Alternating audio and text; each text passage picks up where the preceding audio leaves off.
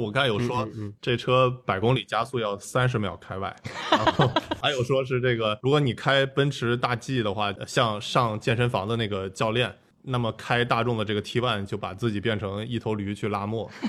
我谈一下它这个芯片嘛，其实大家很多时候没有理解这东西是干什么的。它是一块 SOC，我们叫做 System on Chip，把显卡的功能，就是 GPU 的功能和 CPU 的功能，还有现在我们叫做神经网络芯片，就是 NPU 的功能，全部集成在了一个芯片上面，并且它把原来我们需要单独买的内存条也放在了它的边上。这个设计实在是太大胆、太前卫了。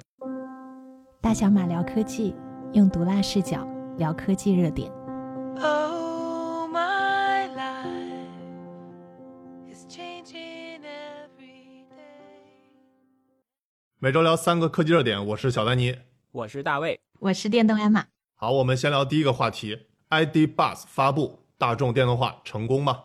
我觉得 ID. Buzz 这个车真的是让人眼前一亮啊！说实话，之前大众出的那些 ID. 三、ID. 四、ID. 五、ID. 六这些电动车。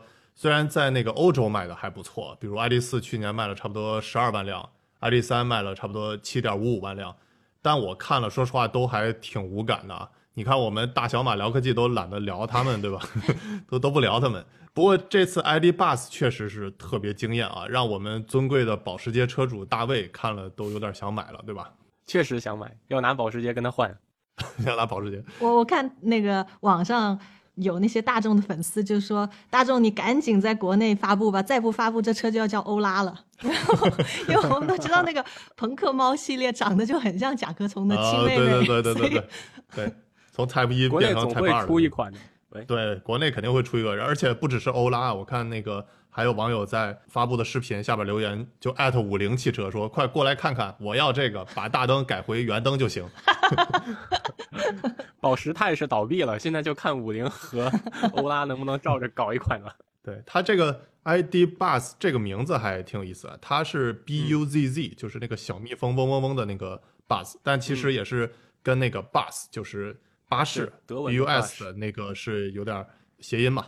然后，而且还有，我看说是向巴斯光年致敬，对，各种谐音梗，对，各种谐音梗，对。这个车终于长得不像大众的套娃脸了，这个让我非常喜欢这个设计。你看之前大众所有的那个设计都是套娃的脸，就感觉就是那三道杠，从最小的车到最大的车全都是一样的。嗯，是的。而且这次其实它的那个设计跟之前它的原型车。T1 还是差别比较大的，就是就是它的这个不是一个特别完全方方正正的，就尤其是它那个车头嘛，原来的话它其实是直接溜下来，但是它的风阻控制的不太行。但是这次的话，它相当于更接近我们就是那种日常开的车了。这样的话，它其实让我感觉很惊艳的一个数据就是它的这个风阻系数控制到零点二八五，这个其实对于它这个车型来说，其实是非常厉害的。对，非常厉害。它其实中间经历了几个阶段，刚开始是方方正正原型车，直接车头溜下来。后来它为了改进它的风阻，它其实就把它变成了这种啊，大家在照片经常看到那种 V 字的前脸，然后包括它的那个前挡风玻璃其实是分成两块的，就是叫分体式前挡风玻璃。然后到现在呢，它就是相当于呃，就把它做成斜面了嘛。是这样的话，就既控制了这个，把风阻系数做得很好。然后另外的话就是还是就嗯更像一台我们能开到的量产车。这个车确实有像有像这个一九六几年的 Mini Van 致敬的感觉，包括那个巨大无比的 logo。对这个你说的那个 Mini Van 我还坐过，因为我老东家就收藏了一辆，它是呃一辆五十多年前在巴西生产的这个 Mini Van，然后它在国内还有牌照，对，所以。我我第一次坐上这个车，我就感觉哇，是真的，只要你开着这个车，没有人不回头看你。它的颜值是真的高，不过开起来也是确实真的不好开。我不知道是因为它长得就是像一个那种面包嘛，真的就像一个大面包，所以它的那个风阻不行，导致呢你在高速上你怎么猛踩油门，它最高时速也过不了八十公里。我刚才有说，这车百公里加速要三十秒开外，然后然后还有说是这个，如果你开奔驰大 G 的话，就像上健身房的那个教练，那么开大众的这个 T1 就把自己变成一头驴去拉磨。这个车它就是不是说不好开嘛？但是大卫，你有没有就是研究过它这个智能驾驶方面做的怎么样？如果是一台不好开，但是颜值又很高的车，其实就特别适合有那种。像呃自动辅助驾驶，倒没有就说官宣它有特别多的自动驾驶功能，但是应该是具备了 L 二加的这个能力的，就是车道线保持啊、前车距离啊等等这些基本的肯定都是有的。对，不过它之后大众要做 L 四级的自动驾驶，其实也是要基于这台车去做。对的，是 Argo，它跟那个 Argo 合作的，Argo 是一家很厉害的一家啊美国自动驾驶公司，然后它还自己生产了激光雷达，嗯，所以这款车。当时就跟 Argo 做了一台原型车去做 L 四级的测试，头顶上顶了一个巨大的大花盆，那个大花盆就是 Argo 的自己的激光雷达。哦，不过它这台车确实是很适合作为自动驾驶的这个车，它的这个乘坐的空间又非常充裕，对吧？而且又又本身它的这个设计又很吸引人，对。而且里面内部空间大，就是就是说说到底，我们可以放放五台电脑。对，是的。而且这我不知道你们对这台车的历史这个有没有研究啊？其实它是一个特别有情怀的车，它的原型叫 T One 嘛。嗯，呃，我甚至这个非常严重怀疑，之前那个老罗做的那个手机 Smartisan T One 就是向他致敬，就是也是走这种情怀路线。甚至大众他还之前专门出过一本书，就是叫 Bully Love，其实就也是呃就讲这台车的它各种历史。这个这本书在国内很难买到，而且都基本上炒成天价了。就你看这个车，这个车当时看《阿甘正传》的时候，就里面大量出现，就是六七十年代美国那个嬉皮士。你说多少美国人是从这车里被造出来的呀？对，是的，他 对 “make love not war” 吧，对吧？对啊，“make love no war”。对，他其实一方面就是说，他是当年就是越战的时候，啊，美国青年做这种反战示威，他其实就是他的这个巨大的这个 logo 又被就换成了这种反战的标志。就是这种和平勋章，其实它的这个这个它的背后的意义就是说让大家反战嘛，其实也是对应了我们现在的这个局势嘛。其实很多这个人也是目前在反战。我觉得这个车的曝光，然后我觉得会更多。这个是第一个，就是它象征在美国的时候，它比较是这种反战的象征。然后其实再往前推的话，它也是这种就是德国在二战了之后复苏的一个代表性的一个车型。就是因为它这个是一个特别多功能性的嘛，然后我看就既有把它变成这种消防车，然后又把它变成这种德国的货拉拉，然后还有把它做成这种什么护士车呀什么的，露营车，对露营车，对，我觉得就是它其实一个又是代表了一个，就是当时这个德国从二战的这个被打败之后，然后一个复苏的过程，所以它就是就这两大事件，一个就是啊德国复苏，另外就是它这个美国反战，其实就让这个车。整个变成一个特别有历史、特别有情怀感的一个车型，所以对现在其实每年的五月，在法国有很多这种人，就是开着这个甲壳虫，然后又开的它这个 T One，就其实就会搞这种有点大聚会的这种感觉。确实，这辆车确实代表了六十年代那个不羁的年代。再往前倒的话，实际上就是四十年代的甲壳虫了。就甲壳虫代表了一个时代，这个 Mini One 也代表了一个时代。对，甚至在那个。动画片《赛车总动员》里头，它有一个那个比较圆滚滚的一个叫 Filmo 的一个这个加油车，它也是这个大众的 T1。嗯，这方面大众真的好厉害。就是它无论是那个甲壳虫还是这个 Mini Van，其实都是大家都觉得它设计的很好啊，又是设计的新颖，大家又觉得好的车，其实而且价格还不贵，这个其实是一个非常难的组合。人民的车嘛，Volkswagen，是的，人民的车，人民必须喜欢才行啊。然后他还捆上了，就是像刚才丹尼说的那种文化运动，还有什么经济复苏，所以他在汽车历史中的地位就是对我记得，我记得我小时候那个印象最深的呃一辆车，就是我当年看那个柯南。柯南他里头不是那个黑衣人嘛？黑衣人他不就就开一个那个甲壳虫，真的很厉害。就他第一台车和第二台车，其实到现在还是在有很多这种人去追随他，对吧？我们换一个品牌，你能记得比亚迪它的第一台车是啥吗？还是不举比亚迪的？记得，因为有一天我跟一个设计师聊天，他说他是设计比亚迪的车，那个 F 三的。然后我说你自己为之而骄傲吗？他说哎呀，这个怎么说呢？这是我们民族工业起步嘛。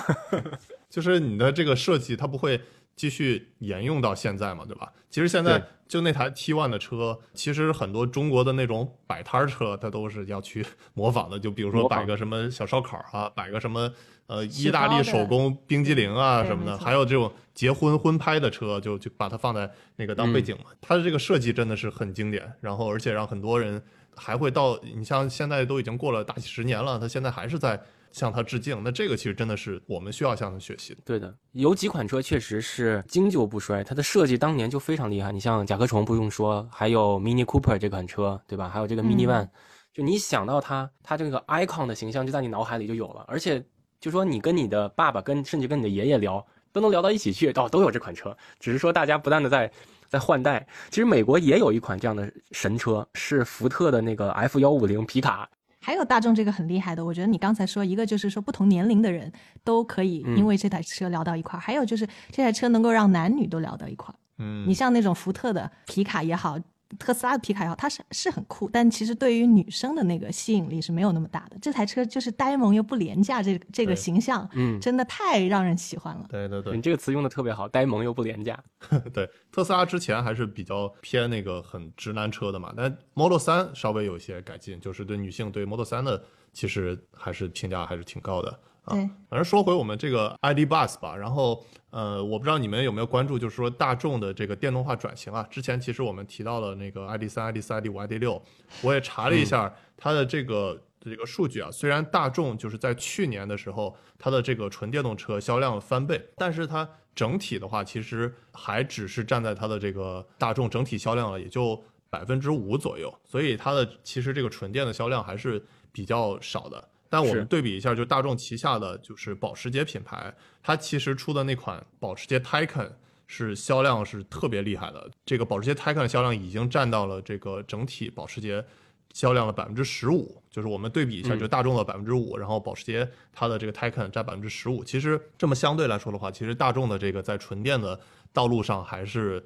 进步的空间还很大吧？我们高情商的说法，对，所以我我对它这款就 ID. Buzz 的表现还是特别期待的。我是感觉，如果它真的能在比如说欧拉和什么这个五菱宏光推出类似车型之前，然后引进中国的话，我个人感觉它还是能卖的挺好的。因为大家现在对这种 MPV 的车型还是，我觉得还是有非常大的潜力的。这款车作为就是说家庭来说，包括我有小朋友，我就特别想买一个。就是日常出去旅游啊，什么都可以放。而且我对这款车没有什么速度和智能化的要求，因为它是一个居家旅行或者说平时就是大家玩的这么一个车。确实，对这个车长得就让你对它没有其他的期待。对啊。对，后排放倒了，大家去露营，直接当成 RV 也可以。对对，我看说这台车就是它之前的那个 T1 嘛，它卖的比较好的是那种就是把它能纯放平的，就是有点做货拉拉的那种感觉，在欧洲卖的最好的是这个车型，而不是说那种什么六座、什么七座啊、三排的那种，而是就那种把它能完全躺平。而且就是他之前大众，我之前说的，他出的那本书叫《Bully Love》，这本书的卷首语有句话让我还印象挺深刻的，就是说这辆车它本来是这种。工人阶级的一员，但现在的事情是哪个阶级有了它，那都是锦上添花。所以，这个对于大大卫你这保时捷车主的话，其实不用把你的保时捷 换了，它只是一个锦上添花的，对吧？你自己开的时候可以开你的帕拉梅拉，但是你全家出行的话，它就是开的它这个 ID. Buzz 其实是锦上添花。对，带上我的滑雪板一起去滑雪。ID 系列实际上我们接下来的自动驾驶测试平台都会转为大众 ID 系列。就是这里面有两个考虑，第一个是它的这个 ID 系列的电气化做的还是不错的，包括它的横向、纵向，就是智能驾驶包，那给我们后面添加自动驾驶功能带来很多便捷性。另外一点就是我们肯定希望有一款车它是能持续不断的推进的。这方面就是国内有有的时候有些主机厂就做的不足，就是你可能去年做了一款它的自动驾驶的方案，结果明年它这款车整体都停产了，所以它没有一个就是说像我们刚开始节目说的家族式的传承或者一个连贯性，它就是在试探市场啊，这个可以了那就继续走下去，如果不可以就马上终止。所以我们肯定是选择一个这个像大众这样的平台，我相信这个 ID 系列一旦推出，应该是十年往上走的，而不是说在十年以下规划这个产品。哎，我有一个外行人的问题，就是啊，像你们做自动驾驶车的，有没有哪一款车型、哪一个车企是大家觉得啊自动驾驶最最容易合作的？就是你们都想用它的车来作为测试车的？其实刚开始，全世界的自动驾驶公司都在用林肯 MKZ，但是不是因为林肯这个车它主动开放了，而是因为有些第三方的这个改装公司，他把林肯，因为林肯背后的供应商有采埃孚啊等等，他把它的线控协议破解了，开放给大家。然后呢，林肯车它的整体的线控的操控性经就是响应各方面都非常好，所以我们叫做自动驾驶改装神车。那么往后呢？呃，实际上随着这个自动驾驶的发展，各家公司都分化了，就是一定会绑上自己的主机厂，所以这个时候就分出来了，就是有些公司绑的是丰田，有些公司绑的是啊国内的车企，比如广汽，还有一些绑定的是德国的车企，所以大家就是沿沿着那个平台继续往前走了，而不是会有一个公共的平台让大家都上面去做，因为越往后自动驾驶越细化，就是你你你的场景分分的也更开嘛。嗯嗯嗯嗯，对。对，其实大卫刚才提的那个平台还是真的非常重要的，就是大众就比较擅长做这种平台，比如之前的它燃油车就是 MQB 平台嘛，然后卖的比较厉害了就是它的那个小高尔夫啊，然后到现在电动车阶段的话，那大众就是做它的这个 MEB 平台，嗯，对，反正像 ID 三、ID 四、ID 五、ID 六，其实包括我们今天 ID Bus，其实都是要基于这个 MEB 平台的，就是它这个车型能比较持续性的。呃，不同的车型，然后又一个车型，它不同的时间段，它不同的在持续的迭代，其实这个是很重要的。不然，就像大卫说的，不然你做自动驾驶，别测了一款车，然后到时候这家车厂的都不迭代了，对吧？对，对我们之前测过很多车都不迭代了，这里我就不点名说哪些车企了，导致我们浪费了很多时间和精力。点名也没关系嘛。用毒辣视角聊科技热点。这个这个吉利几何 A 改完几何 A 就出了几何 C，A 停产了，现在连 C 都停产了。然后你看比亚迪也是，比亚迪今天之前那个秦 Pro Plus 就是还是对自动驾驶非常友好的，包括后备箱里面连二百二十伏的电源什么都给了。哦，这款车就停产了。然后呢，像长城也是，长城自从它成立了这个豪墨之后，原来的这个长城自己的像 V 派啊，这个也停产了。所以我们之前都是基于这些平台做了很多开发，等于说现在都必须被迫转到一个新的平台，那我们就选大众平台了。就是这回你绑上一个德国企业，他总不可能动不动改款吧？大小马聊科技，用毒辣视角聊科技热点。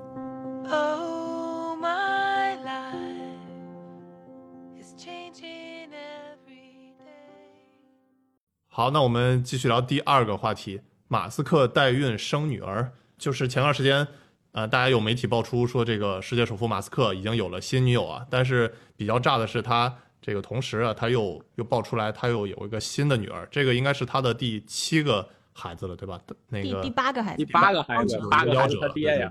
艾玛，你对马斯克的这种情史啊，然后对这些他的八卦新闻比较有研究，要不要？不只是对八卦新闻好吗？啊，对，全方位的了解。对，还专门写了本书嘛。马斯克的情感历史，艾玛都了解。马斯克给给你写过是吧？对，艾玛要不要给大家详细聊聊这件事儿？啊，我不知道大家。有没有看他跟他上一个儿子，其实关系是特别好的，反正去什么发布会都带着这个小儿子。然后呢，他原来之前不是还还有六个儿子嘛？那六个儿子都长大了，都快成年了，所以呢，就现在马斯克也差不多五十岁了嘛，有一个小孩就觉得很好玩，所以他跟这个小孩这么紧密的关系，就让他想跟他上一个女女朋友，就是还是用原来的精子、原来的卵子再生一个，然后就代孕，啊，生了一个女儿。嗯。他的小儿子叫小名叫 X，然后这次女儿叫 Y，我是严重怀疑他想凑成一个 sexy，还差一个 Y，对对，还差一个 S 和 E 嘛，对吧？对，而且他的那个全名也是那种，我连发音都。我也不会发音，对，所以他们将来老师在班里点名怎么点？啊 你，所以他们说我们正常人都是把小孩名当密码，马斯克倒好，直接把密码当小孩名了。而且他还专门为他的孩子打造了一一所学校，对吧？叫 Ad Astra，对吧？然后它中文的意思叫通向星星的意思。阿玛，你对这个学校是不是也有些研究？对，其实我之前不是写了一本关于马斯克的书吗？我第一章写的就是。嗯，他跟他孩子的关系，因为，嗯，就是因为他一个访谈，人家问马斯克说：“你怕死亡吗？”然后马斯克就说：“他以前很害怕，但自从有了孩子之后呢，就不怎么怕了，因为他觉得他自己的一部分硬件和软件都会被传承下来。”这个就是一个非常极客难的回答。他说：“硬件层面呢，就是孩子继承了你起码一半的基因嘛，然后呢，取决于你有多少时间和精力。”啊，去培养这个小孩儿，你就会在他的软件层面也有所体现。那我就很好奇了，你马斯克，你有四呃四家公司，你哪有时间去培养小孩、教育小孩？他的逻辑就是，既然我自己超忙，不能每时每刻都下场教育自己的孩子，那我就建一个完全代表自己个人意志和教育理念的学校，就用这个学校来培养自己的小孩。其实这个理念特别好，就是我一直觉得不应该以。年级划分人，而是以兴趣爱好来。就是因为年级的话，确实大家在成长过程中，有些孩子理解能力早，有些孩子发育早。那你用年级来划分，实际上很容易把一些真正很有天赋的孩子，在一年级、二年级就已经让他有重大的受挫感了。那么如果你是按照兴趣来的话，实际上一年级和三年级的孩子对一件事情感兴趣，他完全可以在一个班里嘛。对，而且你真的出了社会的话，我也不会说因为你的年龄而给你分配工作，你所有的社会活动都基本上是混龄的嘛。对，对的，对的。而且每个人对不同的科目的熟悉程度、成熟程度，其实都是不一样的嘛。就比如我小的时候，数学来说对我就特别简单。我感觉我小的时候前几年级的那个听数学课，就是在说实话在浪费时间。但是像语文、英语就比较拉胯的那。那就其实就嗯，就是按照不同。我记得我当时我小的时候还是要跨班去听，我就因为我觉得这个这门课，然后我觉得我已经都会了，那我去高年级的去旁听一下，我专门申请了，结果老师很好，就是还同意了啊。所以就在不同的人对不同的科目，其实也是有不同的这个成熟程度。哎，那我比较好奇，艾玛，你研究的那个马斯克的那个学校 a d a s t r a 嗯，它的教育有什么比较特殊之处呢？我觉得方方面面都在创新。那如果要用一句话来说的话，它就是彻底让学校跟社会是不脱节的。嗯，比如说他在找老师的时候，那我们呃正常的学校就爱招那种受过专业训练去当老师的人来当老师。对，师范学校。对对对对对。但是像马斯克他这个学校，他就会找那种疯疯癫癫的程序员来教编程，找艺术家去教画画。那这些老师特点就首先他水平肯定是很高的嘛，而且呢他不会太照顾呃那个孩子的接受程度，他说话就是正常说，又快又跳，很难 follow。马斯克他就是想用这个来培养他的小孩，就是从那种很高明但是很散乱的信息中快速 get 到重点，因为你出了社会是没有人会像你呃就是语文老师像你呃妈妈那样给你。投喂知识的，嗯，所以我觉得这个能力其实出了社会是非常有用的，但是在学校我们其实是比较难有机会训练得到的。对，确实，因为我们本身这个小学、初中教育这来自于德国普鲁士嘛，就是为了培养社会螺丝钉。对，而且我知道他这学校其实很早就让这些孩子们用到最新的这些科技手段，就比如说我们可能这几年对这个 VR 设备才有一点认知，但是其实人家很早就开始就带着这些 VR 设备去。上地理课呀，上天文课呀，什么的，对吧？其实就很早就把这些最新的、最前沿的科技手段就用在这些孩子身上。对，反正这个，嗯，也是有利有弊吧，对吧？你这个，比如大家其实都看着这些孩子带着这 VR 设备，就觉得会不会有点容易自闭啊什么的？哎，但马斯克他有一个蛮。有有意思的理念，他说他的小孩呢也很爱，就像所有孩子一样，都喜欢玩电脑游戏嘛。嗯但他就给孩子定了一个规矩，就是说你看书的时间不能少于你玩游戏的时间。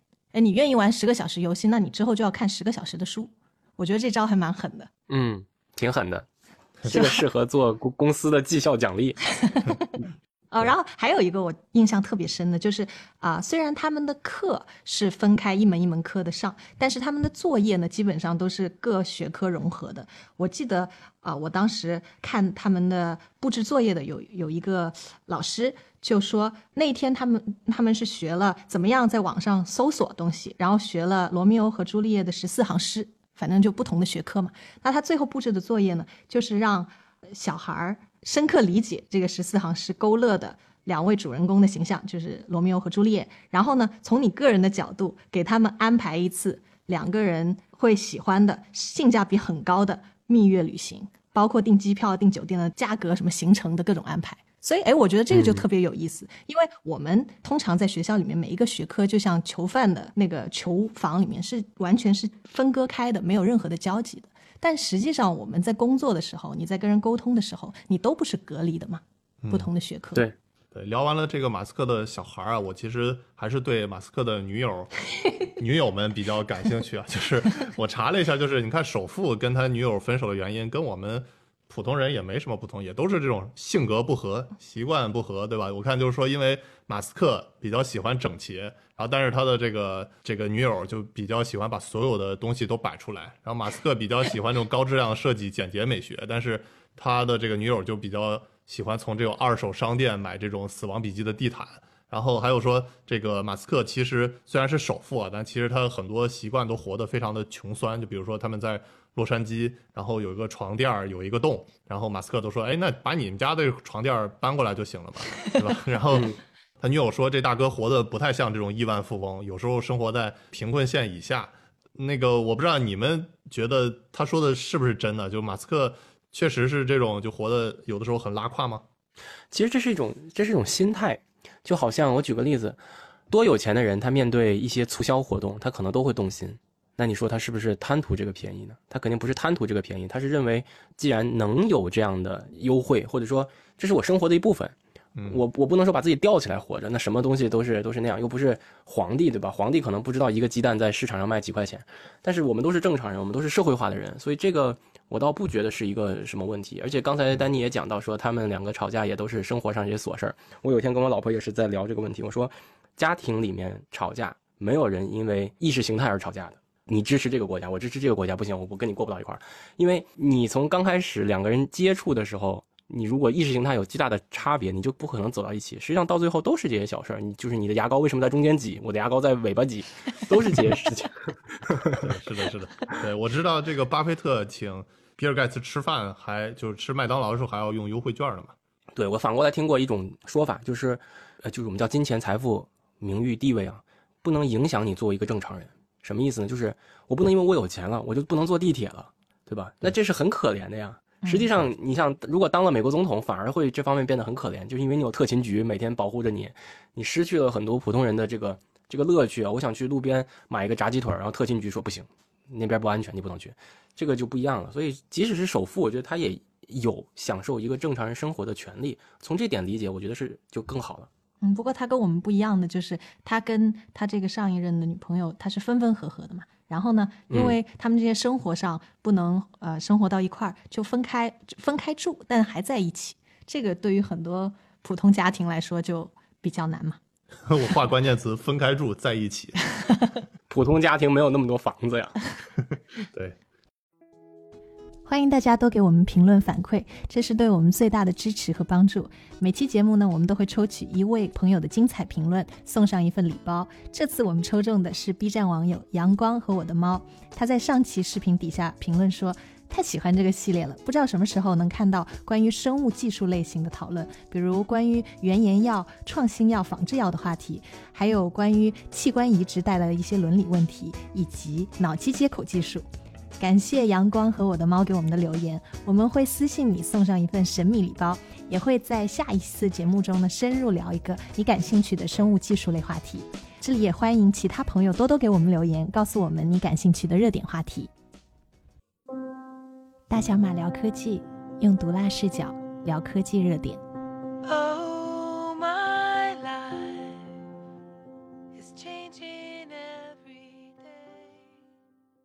好，那我们接着聊第三个话题，苹果发布会芯片最牛逼。我不知道你们看完这个苹果的发布会有什么感觉啊？反正我觉得就是最容易聊的，而且我看就是最快速的这些各种的视频内容，其实就是它的这个 iPhone 的新配色，然后就绿色嘛。我看这个网友给中华田园绿豆蝇，对 对，起各种名，什么帽子绿，什么 A 股绿，苍蝇绿。中国邮政绿什么的，对吧？啊，我觉得那个最难聊的就是这个芯片，就因为这个芯片还是比较难懂的嘛。这个我也其实听一些这个投资机构里也是有类似这种情况，呃，就是比如说大家一聊那种什么比较硬的科技啊，什么生命科学呀、量子计算啊什么的，一聊这项目的时候都没啥人发言，然后就听那个最权威的。但是，一聊那种什么大家接触比较多的新消费，对吧？就比如说一聊什么喜茶呀，聊聊这种什么卖咖啡呀。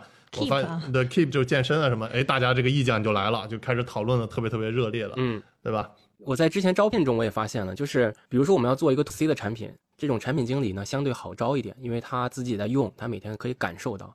专业领域、专业产品的产品经理是很难招的，因为这个领域非常小众。比如说我现在要招一个自动驾驶的地图的产品经理，哇，那就已经是很小很小很小了，所以能把它讲出来，并且有一个很好的产品 sense 的人就更少了。哎，那大卫，你对这次苹果发布会感觉印象比较深的是什么呢？就是他发布的这个 M1 Ultra，怎么说呢？我不能我不能吹的太过分啊，因为我经常被人说你是个苹果吹。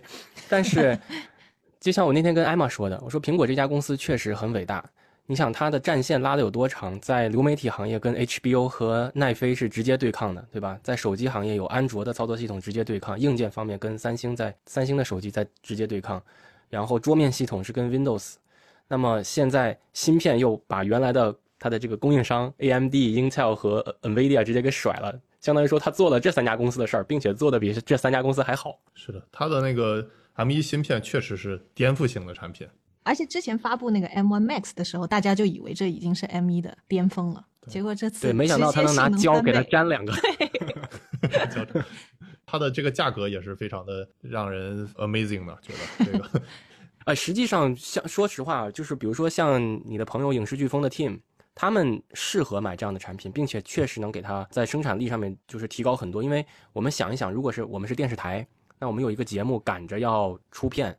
你用传统的显卡的这种渲染方式，可能要二十个小时；你用这个 M1 Ultra，可能就两个小时。那你当然是节省了所有员工的时间。那员工的时间就是就是成本嘛。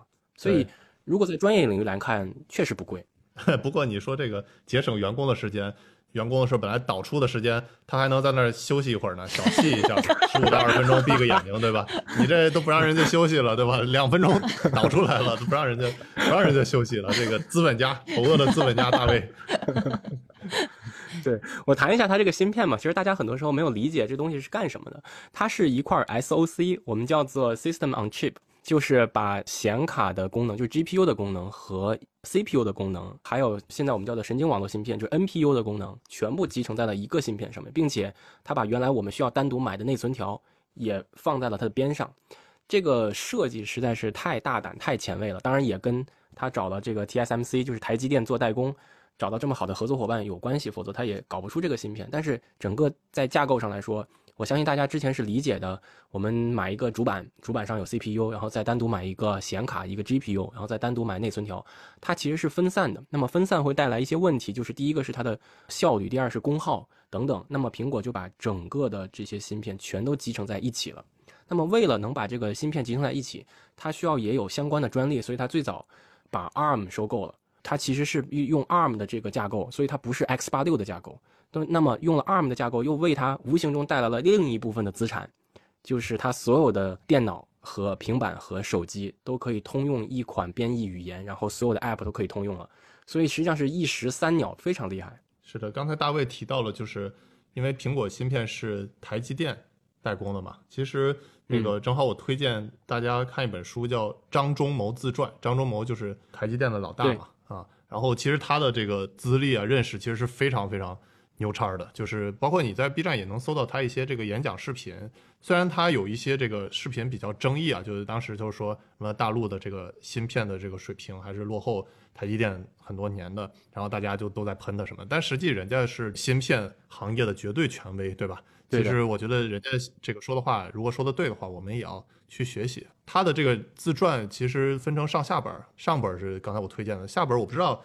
有没有出来？他他本来说是这两年要写完的，但是由于他年龄已经很大了嘛，然后身体原因，我不知道嗯能不能看到。反正我是特别期待看到他写的这个下册的。其实他们都最早来自于一家公司，就是德州仪器，对，TI，对，TI 是一家。很神奇的公司，就是我有时候跟别人聊说 TI，他说哦是那个造计算器的公司吗？我说你怎么只知道一个计算器啊？你高中以后没用过 TI 的产品了是吗？